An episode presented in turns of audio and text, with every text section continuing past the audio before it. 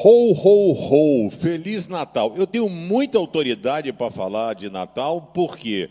Porque eu sou muito parecido com a figura Papai Noel, que é o Santa Claus, que é o São Nicolau. São Nicolau foi um padre de uma região que ele ajudava pessoas carentes. Ele usava, a roupa dele era vermelha. E ele pegava as pessoas, famílias necessitadas, e aí ele pegava o presentinho e jogava pela lareira ou deixava ali. E aí foi criando essa tradição do Natal, do Papai Noel, e o padre tirou o foco do verdadeiro Natal. O verdadeiro Natal é Jesus Cristo nascendo em nossos corações, muito mais do que um presente temporal, mas um presente atemporal, um presente eterno você caminhar com Jesus e ter Jesus contigo.